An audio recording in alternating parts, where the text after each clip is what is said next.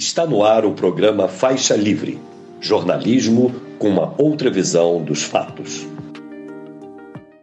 Olá, bom dia! Bom dia a você que está conosco nesta segunda-feira, 28 de agosto do ano de 2023, dando início a mais uma semana no programa Faixa Livre. Agradeço demais a quem acompanha a transmissão ao vivo pelo nosso canal no YouTube, o Faixa Livre. Muito obrigado também a você que assiste ao programa gravado a qualquer hora do dia ou da noite e a quem nos ouve pelo podcast Programa Faixa Livre, nos mais diferentes agregadores. Faixa Livre é uma produção da jornalista Cláudia de Abreu, auxiliada por Isaac de Assis e pela jornalista Ana Gouveia. O presidente Lula chega hoje ao Brasil da viagem de uma semana que ele fez lá, à África, onde participou da cúpula dos BRICS na África do Sul. Depois esteve em Angola e São Tomé e Príncipe para uma outra reunião, desta vez dos países de língua portuguesa e já terá aí uma série de compromissos importantes nesse início de semana lá em Brasília. O Lula vai sancionar a lei que determina um novo salário mínimo, aprovado pelo Congresso Nacional na última semana. Deve também encerrar o embrólio daquela mini-reforma ministerial que o Centrão vem cobrando há tempos para pagar, inclusive, essa fatura da aprovação do arcabouço fiscal terá de conviver também com as pressões à esquerda em torno dos votos altamente conservadores do seu indicado ao Supremo Tribunal Federal, Cristiano Zanin, enfim. Vamos tratar dessas questões importantes na abertura da edição de hoje em um papo com o historiador, educador e comunicador popular Jones Manuel. Ele vai falar também sobre esse rebaixamento da crítica à esquerda, onde é que isso pode nos levar esse rebaixamento que a gente tem observado já ao longo de algum tempo, enfim. Um papo fundamental com o Jones já já, aqui no Faixa Livre. Também teremos dados que nos oferecem algum alento um, em um papo com o técnico do DIESE, o Cloviomar Cararini. O Departamento Intersindical de Estatísticas e Estudos Socioeconômicos publicou um estudo que mostra uma alta dos ganhos reais de 89,1% das categorias na indústria, comércio e serviços, tiveram database no mês de julho, algo que nos traz esperança diante dos dados, aliás, dos prejuízos, né, que os trabalhadores acumularam ao longo dos últimos tempos. Daqui a pouquinho, o Cloviomar vai nos explicar exatamente o que é que isso representa. O quadro internacional também aparece, com destaque no programa desta segunda-feira, muitos assuntos importantes a tratar que se deram ao longo da última semana. A própria cúpula dos BRICS, onde foi anunciada a entrada de seis países para o bloco, a queda misteriosa daquele avião onde estava o líder do grupo de mercenários Wagner, lá na Rússia, o Yevgeny Prigozhin, uma das últimas figuras que desafiou o presidente Vladimir Putin. Também aquele fichamento do ex-presidente dos Estados Unidos, o Donald Trump, na Geórgia, que já está sendo utilizado aí pela campanha para dele para tentar voltar à Casa Branca no ano que vem. Sim, a, a campanha eleitoral lá nos Estados Unidos já está todo vapor, essa é que é a verdade. Quem vai analisar esses e outros temas relevantes do quadro internacional será o professor de Relações Internacionais da Universidade do Estado do Rio de Janeiro, a UERJ, e também da Fundação Getúlio Vargas, a FGV, Paulo Velasco. Encerrando a edição desta segunda-feira, vamos repercutir a decisão dos trabalhadores dos Correios aqui no Rio de Janeiro, que decidiram entrar em greve na última semana, reivindicando reajuste salarial que, pelo menos, recomponha as perdas inflacionárias do último período, algo que, segundo a categoria, não aconteceu. Para repercutir essa questão, eu vou conversar com o presidente do Sindicato dos Trabalhadores da empresa brasileira de Correios, Telégrafos e Similares do Rio de Janeiro, o Sintec TRJ, Marcos Santagda, daqui a pouquinho. Bom, é mais um programa aí com temas de enorme, de enorme relevância que teremos aqui no Faixa Livre. Eu estou aguardando a entrada, o acesso do Jones Manuel. Ele já me informou aqui nas redes que ele está acessando aqui a nossa live para conversar com a gente. A gente vai bater um papo com ele a respeito da conjuntura nacional, enfim, dos temas importantes que estão colocados em relação à política do nosso país, muitas questões aí envolvendo o presidente Lula, os desafios que surgem aí nessa gestão. Agora, essa, esses votos que a gente teve aí na última semana do, do ministro do Supremo Tribunal Federal, lá, o Cristiano Zanin, enfim, temas importantes que a gente vai tratar com o Jones agora.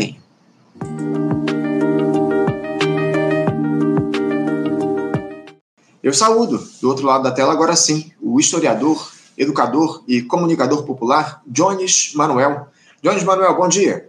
Olá, Anderson, bom dia. Bom dia para você, bom dia para todo o público do Faixa Livre. Deixa eu só aumentar um pouquinho a cadeira, que eu estou muito baixo no enquadramento da câmera. à vontade, obrigado. Tá ótimo, ficou muito bom. Jones, eu quero agradecer demais a tua presença aqui mais uma vez com a gente no programa. É sempre uma alegria conversar contigo aqui no Faixa Livre. Jones, é, com quase oito meses aí de governo, o presidente Lula vai demonstrando que os avanços dessa grande aliança que se construiu para governar o Brasil não vão além dos limites cada vez mais curtos, não apenas do neoliberalismo que predomina na gestão, mas do conservadorismo ainda expresso das mais diferentes formas, com um destaque maior nesse último momento para a indicação lá do Cristiano Zanin ao Supremo Tribunal Federal e as primeiras decisões do magistrado. A gente vai se aprofundar daqui a pouquinho, Johnny, sobre esse tema mais especificamente do Cristiano Zanin, mas eh, há muita polêmica, criou-se muita polêmica em torno disso. Mas eu queria começar o nosso papo hoje te questionando se você vê o governo Lula com vocação para essa reconstrução do país a qual ele se propôs, Johnny. Como é, Johnny, como é que você vê esses primeiros aí oito meses quase de governo Lula, o, o diálogo do presidente com o povo, enfim, fala um pouquinho sobre isso, por favor. Veja, a teoria da frente ampla é assim, né? Vamos juntar várias forças do espectro político de diferentes matizes, vamos juntar todo mundo e ali a gente vai tirar uma síntese de posições que não vai ser a posição de nenhuma força individualmente, mas vai contemplar todas as posições em alguma medida. E aí, na teoria, no plano teórico, por exemplo, o governo, os quadros petistas, os quadros do próprio partido dos trabalhadores seriam parte das forças de esquerda no âmbito da frente ampla, né? Eu lembro, e você vai lembrar também, que quando Simone Tebet foi anunciada no Ministério do Planejamento, falaram que a política econômica estaria dividida em duas alas, né? Uma ala comandada pelos liberais, com Simone Tebet, e uma ala comandada pela esquerda, com Fernando Haddad. Uhum. O, o primeiro problema do governo Lula é que os ministros que deveriam ser é, é, é, de esquerda não são de esquerda, né? Então, assim, vamos lá. A atuação do Fernando Haddad, o Fernando Haddad ele já disse, é porque o, o, o brasileiro militante ele está no momento que ele está tentando negar a realidade para doer menos. Mas o Haddad já disse reiteradas vezes que tem uma teoria de desenvolvimento focada no mercado que é o investimento privado que vai garantir o crescimento do país, que vai garantir o desenvolvimento do país, o aumento da complexidade produtiva, a resolução dos problemas fundamentais e que basta o Estado criar um ambiente macroeconômico favorável, criar as condições para baixar a taxa de juros e ter um investimento secundário, né, que vai auxiliar uh, o impulsionamento do investimento privado. Então, veja, isso, inclusive, na, durante a aprovação do novo teto de gastos, na audiência na Câmara dos Deputados, a deputada Fernanda Merquiona, do PSOL do Rio Grande do Sul, questionou o Haddad, dizendo, ministro, com esse novo teto de gastos aprovado, a média de crescimento do gasto público vai ficar abaixo de Lula 1, Lula 2 e Dilma 1. Aí o Haddad uhum. falou, não, mas não tem problema, porque esse não é o momento da gastança do Estado, esse é o momento de rearrumar a casa, eh, baixar a taxa de juros e chamar investimento privado. Então, assim, sabe? O Rui Costa também não é uma figura de esquerda, pelo contrário.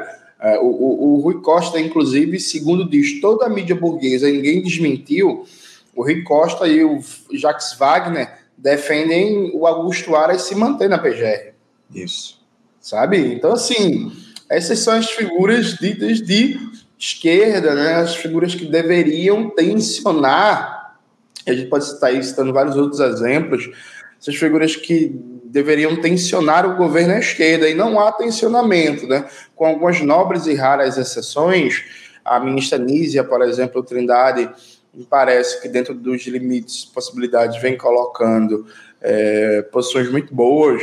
Outros ministros, como Silvio Almeida, é, acaba que não tem poder decisório, né, e estão em situações complicadas. O Silvio Almeida, por exemplo, é um profundo estudioso é, de todos os complexos de dominação sobre a população negra entende e conhece muito bem o que é, por exemplo, o sistema carcerário nos Estados Unidos está vivendo num governo que está implementando uma política nacional de privatização de presídios. E o Silvio não pode mandar em nada E é isso, ele passou a vida toda falando contra o encarceramento em massa, privatização de presídios. O governo que ele faz parte está é, tá implementando isso. De tal sorte que, em síntese, há um, um, Como a gente fala em Recife, não sei se aqui em Recife, não sei se a expressão corre no Rio de Janeiro, mas um clima de barata voa no governo, para nível de ideias de esquerda, né? Assim, é, o Lula tem muita retórica, mas isso não vira dimensão prática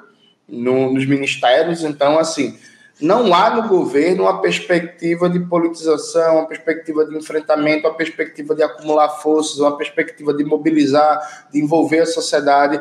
Tudo do que é central é tocado pelos liberais de maneira liberal e para agradar a burguesia. A prova disso, para concluir, é que saiu uma pesquisa, se eu não me engano, da Genial Quest, em que mostrava que Haddad era bem avaliado em 65% pelos banqueiros, investidores e tal. Só que só 22% do povo, no geral, aprovava a, a, a gestão de Haddad na economia. Né? É, avaliava como ótimo ou bom. Então, assim, a discrepância entre o que está achando o mercado financeiro, que dá na lua de mel com o Fernando Haddad, e o que está achando a opinião média do povo, acho que diz muito para quem está sendo feita a governança, né? É, não tenha dúvida, não tenha dúvida, Jones. A gente vem destacando isso ao longo dos últimos tempos. Inclusive, você citou aí, no bastasse isso que a gente citou, na verdade, né, o conservadorismo está colocado. Você falou aí a respeito da, do Partido dos Trabalhadores ter cogitado, né, inclusive a recondução do Augusto Aras lá à Procuradoria-Geral da República. Isso, pelo jeito, deve ficar um pouco de lado agora, a partir dos avanços das investigações aí da Polícia Federal em relação ao nome do próprio Augusto Aras, né? Mas também, o Jones, busca-se aí a construção de um novo acordão com os militares, né? A gente não pode deixar de lado essa, essa questão. O Ministério da Defesa lá está tentando, de alguma forma, dialogar com as Forças Armadas para construir um acordo no que diz respeito à punição dessas figuras que se envolveram em diversos crimes ao longo da gestão Bolsonaro. Você vê uma preocupação efetiva, o Jones, do Partido dos Trabalhadores para os rumos que esse governo vem tomando dessa dita ala mais à esquerda que a gente chegou a citar e que muito se falou no início do governo, enfim, uma ala que tensionava a esquerda. Você acha que há o desejo de se promover uma efetiva correção de rotas, digamos assim? Olha, Anderson, eu acho que não. Eu participei na semana retrasada num debate lá na Unesp de Assis, no interior de São Paulo. Eu e o Valério Arcari. O Valério Arcari é dirigente do Resistência, é, que é uma corrente socialista, trotista do PSOL, que deveria ser, por exemplo, dessas forças que tensionam, que deveriam tensionar uma correção de rotas, né? deveriam uhum. tensionar uma, um desvio à esquerda no governo. Mas note, isso está gravado, vai ao ar no, no, meu canal, no canal da Unesp nos próximos dias. O Valério, você falou da questão militar. O Valério falou que não é questão de falta de coragem, nada disso, que Lula não enfrenta a questão militar. É que a oficialidade é toda fascista e que se tiver um enfrentamento vai ter um golpe de Estado. Se o Lula chegar e demitir os generais, como fez o Petro na Colômbia e tal, vai ter um golpe de Estado. É muito bom porque é a teoria do nada dá para fazer sempre, né? E assim, a, a, oficialidade é toda fascista. Tenho até dúvidas sobre essa afirmação, mas tudo bem. Oficialidade é toda fascista. Logo, o que é que você faz com a oficialidade toda fascista? Você não mexe com ela, você deixa, você convive à sombra de uma oficialidade toda fascista, que é um argumento muito bom, né? É tipo assim, Ó, se sua casa está cercada de homens armados, não faça nada. Continue cercado da sua casa de homens armados, mas tudo bem. E aí não pode fazer nada porque vai ter um golpe. É curioso, Anderson, porque o Tomás Paiva, ele está num processo de fazer uma campanha para reajuste salarial dos praças, cabos suboficiais. Por quê? Em declarações públicas, ele já reconheceu que há uma fratura no Exército e que a, a, as patentes mais baixas estão, com o perdão do palavrão, putas da vida, com os generais e tal, que só acumularam privilégios, altos salários, benesses, escândalos de corrupção, e os cabos e praças e por aí vai, é, com reajustes salariais, com ganhos salariais nos últimos anos muito aquém, né? Inclusive com rendimentos baixos também. O que, que isso mostra, Anderson? Isso mostra uma janela de oportunidades Isso mostra que o governo Lula poderia e deveria falar diretamente com os soldados, praças, cabos e tal, oferecer, ó, reajuste salarialzinho aqui, oferecer um programa de desconto pra, específico para comprar um carro, para financiar uma casa, oferecer, quem sabe, pra, programas de, de estudo em parcerias com universidades públicas, porque seria bom, inclusive, botar esse povo em universidade pública para conviver com aquele ambiente cultural, mudar um pouco algumas coisas e por aí vai. E aí, fraturar, é, conquistar a base, porque veja, se o, o, o comandante do Exército está dizendo que há um problema de coesão e a gente entende que há uma questão militar a ser resolvida, a melhor coisa que existe para a gente é isso. Não tem um problema de coesão né? Tem um problema de coesão, vamos, vamos aproveitar esse problema e aí vamos condicionar o seguinte, ó, pacote de reforma é, das Forças Armadas Brasileiras, né? Pensa ali 10 itenzinhos, só que começa com aumento salarial e algum benefício para os soldados, praças, cabos, suboficiais, começa conquistando essa base e, e coloca ali no meio um conjunto de medidas para desarmar o partido militar, que vai desde a apostadoria compulsória de generais, até redução do número de generais, até mudanças nos critérios de promoção e etc, etc. Dá para fazer. Vai ser fácil? Não vai ser fácil. Mas veja, a lógica de que não dá para comparar enfrentamento nenhum em absoluto, ela tem um problema, porque você vai acumulando inimigos à sua volta, e aí em 2024, Anderson, pelos pelo que foi aprovado no novo teto de gastos, o governo vai ter que zerar o déficit público. Isso. Zerar o déficit público em ano de eleição já é, assim, com todo respeito, é um, é um imbecil quem propôs isso, né? Mas já, já veio do, ministro da, do Ministério da Fazenda. Beleza, vai zerar o déficit de eleição. Em 2025, vai ter que ter um superávit é, é, de, de, de 1% do PIB. Né? Isso. Não, não vai ter déficit nenhum. Mas isso não vai acontecer, gente. Gente, isso não vai acontecer.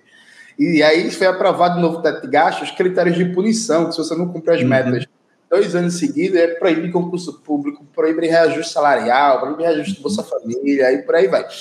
Então está se criando um, um, um ajuntamento de inimigos não enfrentados que vão esperar a primeira crise de popularidade do governo Lula para tentar fazer o governo Lula rodar. Ou vocês acham que se começa realmente problemas mais sérios, conjunturais, imediatos, sentidos de maneira palpável pelo povo trabalhador.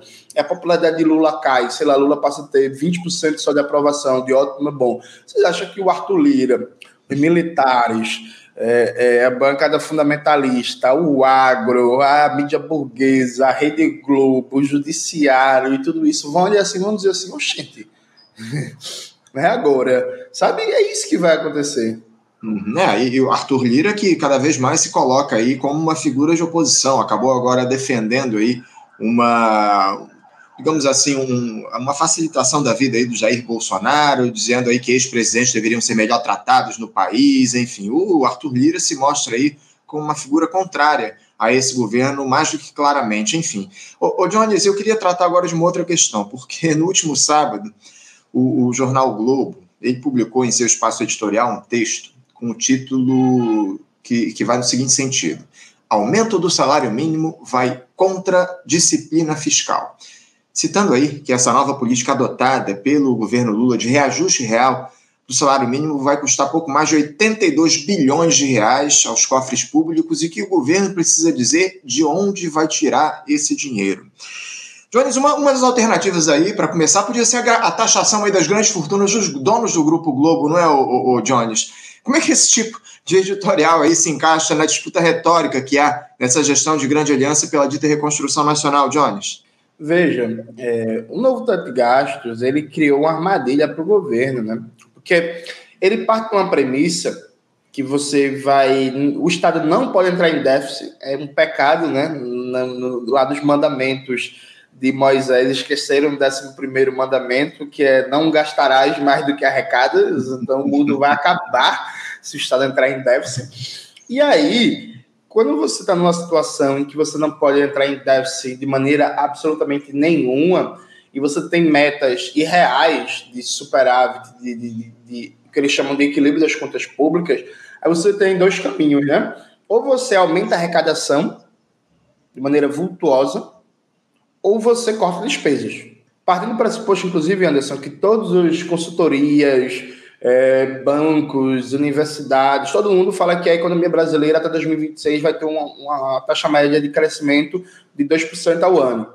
Então não vai ter nem sequer um crescimento fantástico de 8, 9, 7% para aí poder falar em uma arrecadação turbinada que poderia ajudar esse fechamento de contas, né?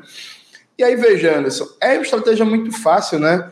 É, por exemplo, eu, se fosse o Arthur Lira, faria o mesmo, enquanto representante da burguesia. Quer dizer que o governo se coloca como meta autoimposta, quase com a faca apontada para o peito, que ele vai ter que ou realizar um grande corte de gastos ou aumentar em muitas receitas. Pô, eu vou proibir ele de aumentar a receita. É muito simples. Né? Então eu começo a falar assim: ó, tem gasto demais com um aumento de salário mínimo, ó, tem gasto demais com aposentado, olha, tem gasto demais com saúde, tem gasto demais com educação, tem gasto demais com assistência social, tem gasto demais com Bolsa Família, saiu. Porque é isso que vai acontecer, inclusive, na quando chega mais próximo da virada do ano, eu tenho certeza que esse discurso vai crescer. Como o governo colocou uma meta de zerar o déficit em ano eleitoral, não tenha dúvida que a mídia burguesa vai fazer uma campanha terrorista contra qualquer expansão do gasto público ou qualquer tentativa de conseguir crédito suplementar no Congresso para gastar mais é, durante o ano eleitoral e vai agitar a bandeira de que tem gasto demais, tem gasto demais, tem gasto demais. As medidas de aumento da arrecadação não vão conseguir ser aprovadas. O Arthur Lira, inclusive, já bateu o pé, falando que não. Inclusive, é, é, deu um, um discurso pra, na Fiesp em que ele fala que o governo vai pelo caminho errado, que o caminho não é aumentar a arrecadação, é atacar a, o gasto obrigatório, né, a despesa, reduzir a despesa para equilibrar as contas públicas. O que é reduzir a despesa para o Arthur Lira? É uma contra-reforma administrativa para atacar o funcionalismo público. Uhum. É isso, né? Então, veja, o governo se colocou numa armadilha gigantesca, porque a, a, tributação de lucros e dividendos, Anderson, ela é importantíssima, a gente defende, por aí vai. Só que aí existe um conjunto muito maior de medidas com maior potencial arrecadatório. O querido Guilherme Boulos, ele estava comemorando que agora já tinham é, paga ICMS, que não sei o que, helicóptero paga ICMS, alguma coisa assim. Veja, eu acho muito importante, do ponto de vista, inclusive, simbólico, do ponto de vista é, é, é de uma cultura institucional, a gente conseguir que um jatinho pague ICMS, sendo, já que uma moto de 150 cilindradas de um motoboy que trabalha 14 horas por dia paga. Perfeito. Mas isso é dinheiro de pinga, gente. Uhum. Isso é troco, assim. Dinheiro mesmo, aí a gente tem um conjunto de providências orçamentar, orçamentárias e tributárias que é, por exemplo, o ITR, o Imposto Territorial Rural. O Brasil não é a potência do agronegócio, o celeiro do mundo e tal. O ITR, o Imposto Territorial Rural do Brasil inteiro, arrecada menos que o IPTU de São Paulo, sabe? Em, um, em dois meses. Em um mês do IPTU de São Paulo dá quase que o ITR do Brasil inteiro. Isso é um absurdo. A reforma tributária, tão comemorada pela esquerda, ela constitucionaliza a Lei Candi. O que é a Lei Candi? Uma lei aprovada pelo FHC em 96, que isenta de pagar tributos produtos primários para exportação. Então, minério de ferro, soja, laranja, carne de vaca, petróleo bruto não pagavam imposto no processo de exportação. Isso foi uhum. incorporado na reforma tributária do ministro Fernando Haddad e agora está constitucionalizado. Né? A mineração, por exemplo, que tanto destrói, não vai pagar imposto. As madeireiras, na hora de exportar madeira, não vão pagar imposto. Então, deveria se rever todo, todo o setor primário exportador do Brasil. Veja que, que, que maluquice, Anderson. A gente tem vários economistas desenvolvimentistas, vários partidos políticos desenvolvimentistas, várias personalidades que alegam o desenvolvimentismo, mas o setor primário exportador da economia não paga imposto. Isso foi colocado no governo FHC, vigente até hoje, institucionalizado constitucionalmente por Haddad. Aí depois esse povo quer falar de industrialização. Como é que vai falar de industrialização? Se o setor primário exportador que mais gera renda, que mais traz divisa, não paga imposto, vai continuar não pagando e de onde vai se tirar a renda para se investir em aumento da complexidade produtiva? E, claro, Né? Quanto mais dinheiro tem o setor primário exportador, mais dinheiro, mais influência política, aumenta a sua bancada, influência nos debates, nas mídias, na cultura, e barra medidas que restringam o seu poder. Né? Então, na real, estão é, é, me chamando de catastrofista, Anderson. Estou dizendo assim, gente, 2024 vai ser o ano do caos. Porque se o cenário internacional ajudar, se não tiver nenhum abalo sísmico na economia, já vai ser um problema seríssimo com essa meta de zerar o déficit em 2024. Mas nada na economia internacional leva a crer que vai ser um ano tranquilo. Pelo contrário, né? Nada que vai ser um ano tranquilo e tal a gente vai entrar no redemoinho de caso 2024. Aí estão dizendo que não, dizendo que não, porque a economia está crescendo, porque Lula reanima a confiança dos investidores, que o Fundo Amazônica vai trazer coisa quantos bilhões, porque a, os acordos com a China, esses quantos bilhões e tal. Está se montando um cenário que basta a burguesia jogar parada, basta ela firmar com o Arthur Lira, que o, porque o Arthur Lira, como presidente da Câmara, gente, isso é importante entender, ele pauta o que é votado.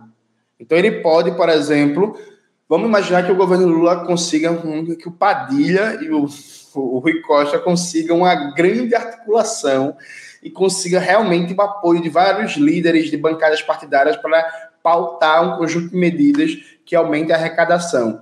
O Arthur Lira sentar em cima e dizer e não pautar a votação do projeto, ele não anda, ele fica engavetado até que o presidente da Câmara coloque para rodar. Então, o presidente da Câmara ele tem um poder de controlar a pauta, né? De dizer o que é que vai, o que é que não vai e tal. E esse poder, basta o Marco Lira firmar, não vai aumentar a arrecadação para o governo, ou ele não cumpre as metas e sofre as consequências, ou ele vai ceder e vai atacar o gasto público pelo lado da despesa, portanto, pelo nosso lado. Muita gente tem citado, Jones, uh, o fato de que o Arthur Lira sai da presidência da Câmara dos Deputados aí ao final do ano que vem. A grande questão, Jones, é que, pelo andar da carruagem, a chance de o Arthur Lira é, eleger o sucessor dele é enorme. Né? A gente não percebe aí a gestão Lula de alguma forma é, se colocando contra essa figura. Que tudo indica, o Lula já apoiou a eleição do Arthur Lira lá no, no início do ano e eu, eu não vejo nenhuma dificuldade para o Lula apoiar novamente o sucessor do Lira, né? Ou seja, se, se, o, se esse governo não se impor diante do presidente da Câmara, enfim, a gente vai ter um cenário muito sombrio ao longo dos próximos anos. Eu queria tratar contigo também, Jones, agora mais especificamente sobre essa situação que eu citei lá no início do nosso papo, né, porque muitos setores da esquerda demonstraram surpresa nessa última semana com os votos do ministro Cristiano Zanin no Supremo Tribunal Federal contra a descriminalização do porte de drogas para uso pessoal, também contrário ao reconhecimento de ofensas homofóbicas como crime de injúria racial, decisões que se alinham ao ultraconservadorismo de extrema-direita aqui do nosso país. Não por acaso, vários bolsonaristas elogiaram as primeiras decisões do magistrado indicado pelo petista. O que chama a atenção, Jones, é que o, Janin, o Zanin foi escolhido pelo Lula, pelo menos na teoria, até onde nós imaginamos, num misto de gratidão pela defesa que ele fez do presidente quando foi lá, condenado na época da Lava Jato, libertando dessa prisão ilegal, e também como uma espécie de resposta, digamos assim, a esse processo de lawfare que se estabeleceu no nosso país. Vale lembrar que o nome do Cristiano Zanin foi apoiado justamente por Silas Malafaia, né? líder lá da Assembleia de Deus. Jones, eh, te surpreendeu essa postura conservadora do Cristiano Zanin, de alguma forma? O Lula sabia que o seu indicado adotaria esse tipo de postura, ou para ele pouco importava o que é que o Zanin pensa a respeito da sociedade, ele queria apenas fidelidade do seu ministro.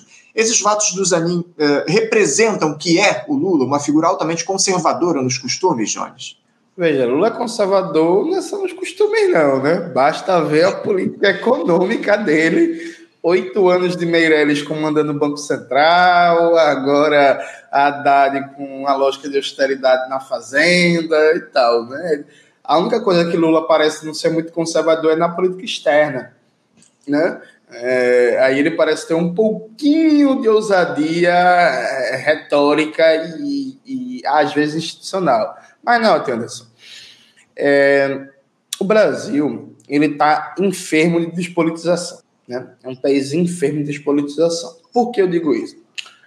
Se criou-se uma teoria que daqui a 10 anos a gente conta essa história, a gente vai, daqui a 10 anos a gente vai estar no amarelinho no Rio de Janeiro tomando uma cerveja e conta essa história, vai todo, ninguém vai acreditar. Que é o seguinte: imagina, Anderson, você é advogado. Aí chega um ex-presidente da República, uma figura famosa mundialmente, num caso que vai ter impacto e cobertura mundial, e aí eu chego e falo assim: ó, oh, não quer me defender, não, e tal. E aí, claro que você ia aceitar. É o, o, o caso Lula é o caso sonho de qualquer advogado do mundo. Uhum. Que ganhando ou perdendo, você vai ganhar, além de bons honorários, porque é um ex-presidente, né, gente? Pelo amor de Deus. Além de bons honorários, você vai ganhar fama e visibilidade mundial. Então, se ganhar, ótimo. Mas se perder também, não, não tá no prejuízo, não, porque você deixa de ser um advogado mediamente reconhecido ou pouco reconhecido para necessariamente transformar uma figura famosa no Brasil, na América Latina e no mundo. Então se criou uma teoria que Zanin enfrentou o Lofé, enfrentou a Lava Jato, que é um homem de coragem, porque ele ficou do lado de Lula. Não, gente, ele fez o trabalho dele, foi regiamente remunerado e ganhou fama mundial. E qualquer advogado, qualquer advogado aceitaria isso. Não importa, inclusive, se o advogado, a, a não ser que ele fosse imbecil, né? Mas tá, se o advogado fosse bolsonarista, faça história, ele aceitaria defender Lula, porque ele ia pensar assim, pô, é, o, é o caso dos sonhos. O ACF, é... o ACF também aceitaria, Jones? Oi? O Frederico também aceitaria? Não, não, duvido, não duvido, não duvido, sabe? Porque é, é um caso. Meu irmão, é, numa república, o que é que tem de mais importante do que você defender o ex-presidente, sabe? Uhum. Tipo, do ponto de vista institucional, é claro que na república burguesa tem muitos bilionários que tentam, enfim, né? Mas do ponto de vista institucional, você acabou de pegar o caso da, do ponto alto da institucionalidade do Estado brasileiro, de uma figura que foi o ponto alto, né? Então, assim, pô, é um caso dos sonhos. E aí, Anderson, depois disso, tomaram isso como prova de fidelidade pessoal de Zanin, de fidelidade política, um projeto, quando na verdade o cara foi é, assinou um contrato, cumpriu um contrato e foi muito bem remunerado por isso. Ninguém explica como transformaram isso, gente. Em, não, isso é critério, isso é prova de projeto político, de compromisso ético, de compromisso. Não, pô. Foi um, um contrato de trabalho né? O contrato de trabalho, ele foi muito bem pago por isso, acabou o contrato de trabalho, segue a vida. E aí, aí o pessoal falando assim, Zani é conservador, mas todo mundo sabia que Zani era conservador, não sabia, porque assim, a mídia progressista mentiu para vocês, viu? O Mauro Lopes, jornalista da revista Fórum, ele foi um dos poucos que teve coragem de dizer assim, ó, eu podia falar dos Zanin, mas eu fiquei com medo de falar, porque muito, muita raiva, muita violência, muito discurso de ódio sobre é, é, defendendo ele, quem criticava era destroçado, e eu me recolhi. Sabe? No Brasil 247, em vários lugares, saiu escrevendo textos com tases mirabolantes, maníacas e tal, que a, ah, é, Sérgio Moro é finalmente derrotado, aí criou, criou sua narrativa meio de Marvel, né? Não, porque Zanin é uma antípoda de Moro, então Moro é o vilão, Zanin é o herói e tal. E ninguém sabia que o cara pensava sobre direitos trabalhistas, sobre terras indígenas, sobre questão racial, sobre violência policial, sobre Petrobras, sobre Eletrobras, sobre terceirização, sobre direitos dos povos amazônicos, nada, nada, nada, nada. Mas eu lembro que eu escrevi sobre isso. Na época, eu conversando com um amigo meu, que inclusive já deu até entrevista por faixa livre, depois eu posso até dar o bizu é, mas ele falou assim: ó, não vou falar em público, mas eu conheço o Zanin e tal. Que o Zanin é conservador, todo mundo sabe disso. Todo mundo ali em São Paulo, no Largo São Francisco, não sei o quê, todo mundo sabe que ele é conservador. É, e aí, ele, inclusive, tinha é, é participações é, em alguns poucos seminários, alguns poucos debates, dos poucos espaços que ele ia, ele era notoriamente reconhecido como uma figura conservador. Só que Lula, Anderson, Lula se acostumou a fazer o que quer e não ser cobrado por ninguém. Que a verdade é essa. A mídia burguesa ataca Lula, isso é diferente. A mídia burguesa ataca Lula de maneira permanente por causa do BRICS, por causa de uma fala de Lula contra Campos Neto e não sei o que, por aí vai. Mas Lula não é cobrado. Né? Então Lula pode pegar um conservador medíocre, obscuro, que enriqueceu defendendo empresa privada, e aí tem problema ele enriquecer defendendo empresa privada? Não, nada contra. É o trabalho dele. O problema é quando isso se mistura com a política. Né? E é que enriqueceu defendendo empresa privada e que agora vai ter 27 anos no STF para tocar o terror. Anderson, 27 anos. Quando Zanin sair do STF, já que para ele não morrer, não tiver uma revolução, quando Zanin sair do STF, eu vou ter 60 anos. então, assim, é, é inacreditável. E, de novo, isso já já vai ser esquecido, porque já já, numa votação periférica irrelevante, o Zanin dá algum voto que não seja reacionário, aí vai começar em vários artigos nesses blogs, sites, petistas, essa mídia progressista, vai começar um delírio que é a mudança do Zanin. Zanin mudou, Zanin não é mais o mesmo, Zanin caiu na realidade e, vai, e o método de escolha, a forma que legitimou esse absurdo, não vai ser debatido na sua essência, né?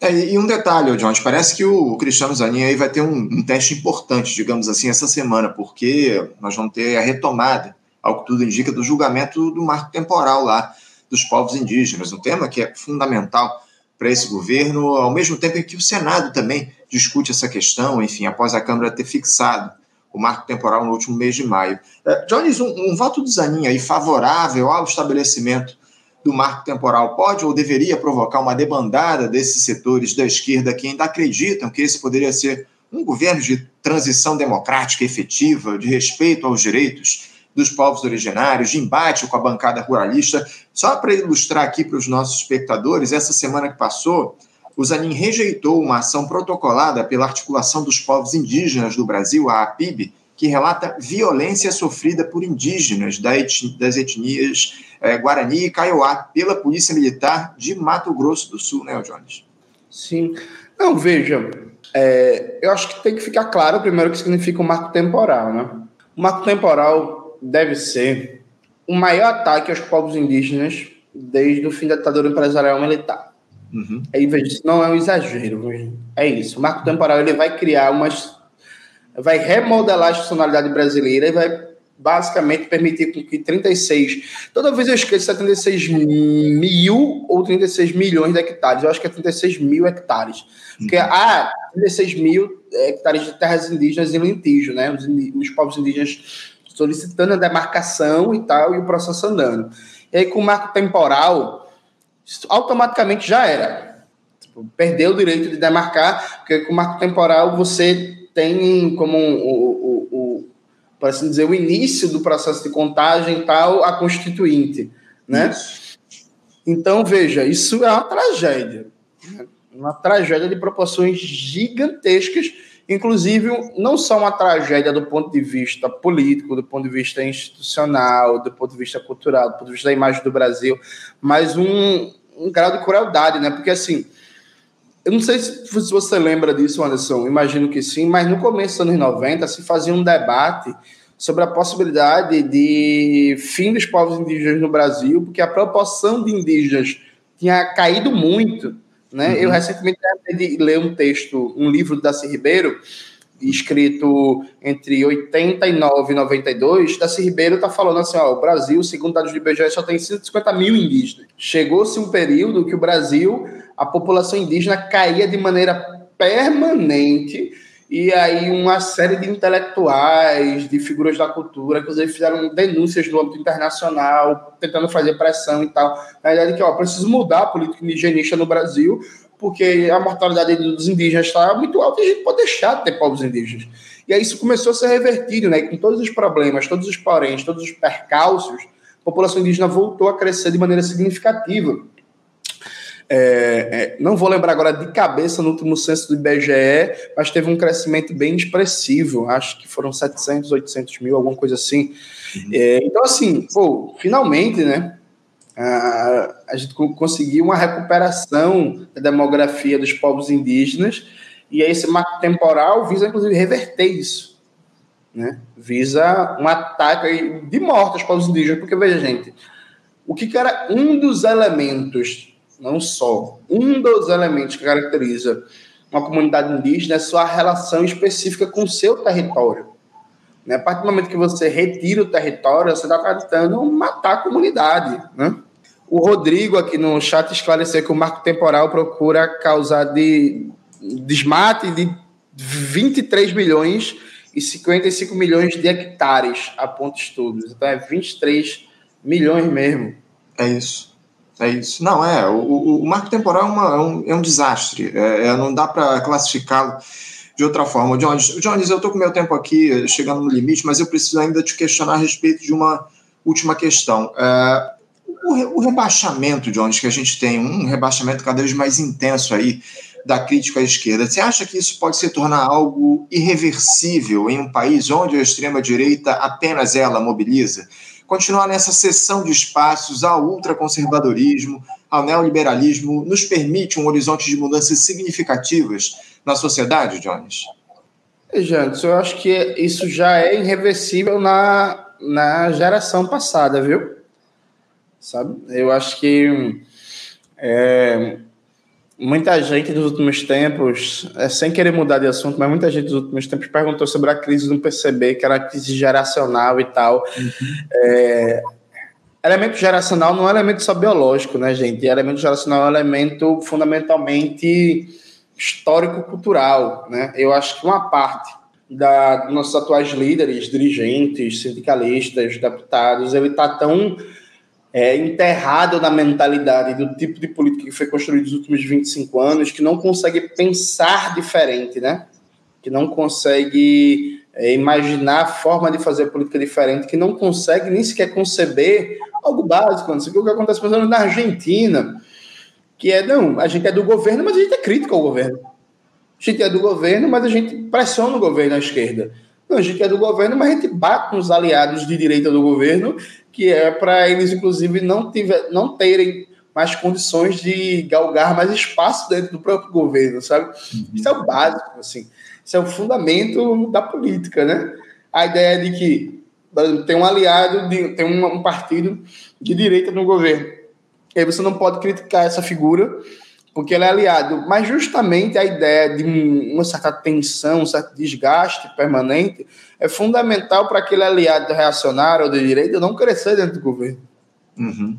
É o básico dos do, do, do negócios para quem defende a tal da, da frente ampla. De tal sorte que eu acho que fica claro em vários e vários exemplos como essa política é que é a política do medo, né? É a política do não, não critique, não pode criticar, senão o fascismo volta, Lula sabe o que faz, espere, vamos lá e tal.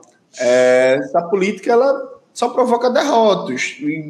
O Zanin, agora, isso aconteceu, mas antes do Zanin, as pessoas esqueceram que, por exemplo, o Flávio Dino queria colocar o coronel Restinga, um dos responsáveis pelo massacre do Carandiru, para comandar o sistema carcerário brasileiro, né, para comandar o DEPEN, as pessoas já esqueceram disso. As pessoas já esqueceram que o Fernando Haddad, na hora de formular o novo teto de gastos, é, só encontrou com banqueiros como o Felipe Sato e, e o Campos Neto e não conversou com nenhum movimento social, não conversou com nenhum sindicato, não conversou com nada, sabe? E botou a votação do projeto em regime de urgência, né? As pessoas já esqueceram que o Rui Costa, quando foi na Bahia, no, no lançamento do, do, do PPA participativo, o Rui Costa queria proibir a participação do MST, proibiu a participação da MST. Então tem uma série de absurdos que vão passando e a gente vai esquecendo na ideia de esperar. Não, uma hora vai, uma hora vai. É quando chega na boca da eleição, o Lula vai prometer uma série de mudanças. Vai prometer uma série de mudanças, vai fazer que vai fazer isso, vai fazer aquilo e tal e tal. Na eleição, o que se entende como campo progressista vai levar um pau desgraçado. Vai apanhar de norte a sul do Brasil Podem anotar. E isso vai fazer com que a gente não entenda que isso é fruto de uma política muito rebaixada de geração de emprego, de renda, de uma política de manutenção da austeridade que acabou mexendo pouco na dinâmica econômica da vida das pessoas. E só que a galera vai ler isso como a, a direita é muito forte. A direita é muito forte, meu Deus do céu, então realmente não pode criticar, não pode fazer nada.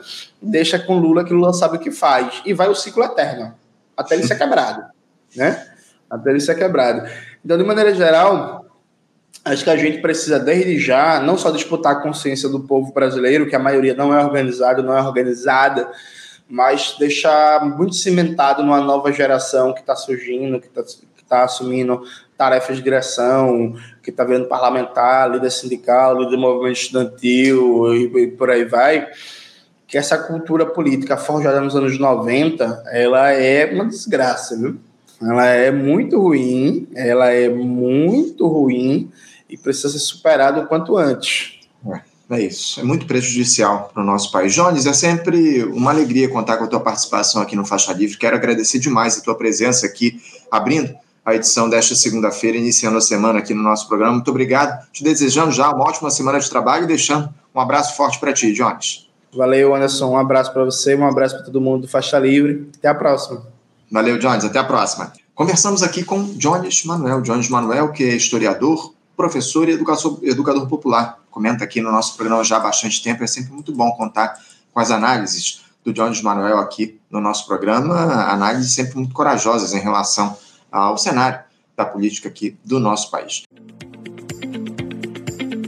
Você, ouvinte do Faixa Livre, pode ajudar a mantê-lo no ar.